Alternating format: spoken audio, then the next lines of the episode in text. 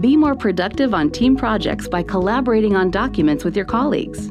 With iPad and the Quip app from the App Store, you can edit together in real time and keep track of everyone's feedback and changes in a single place. Documents are organized like an email inbox.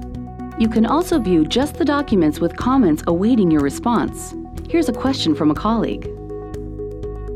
Comments appear in line, making it easy to quickly reference that section of the document.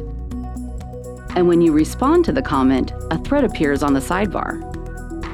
It's easy to invite new members to the document. And because all edits and comments get logged, they can see a complete history of everyone's contributions.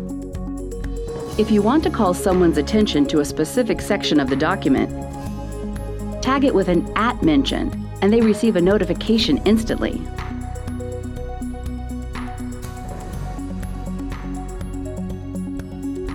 You can also link to your other documents in Quip for easy reference, like this budget report.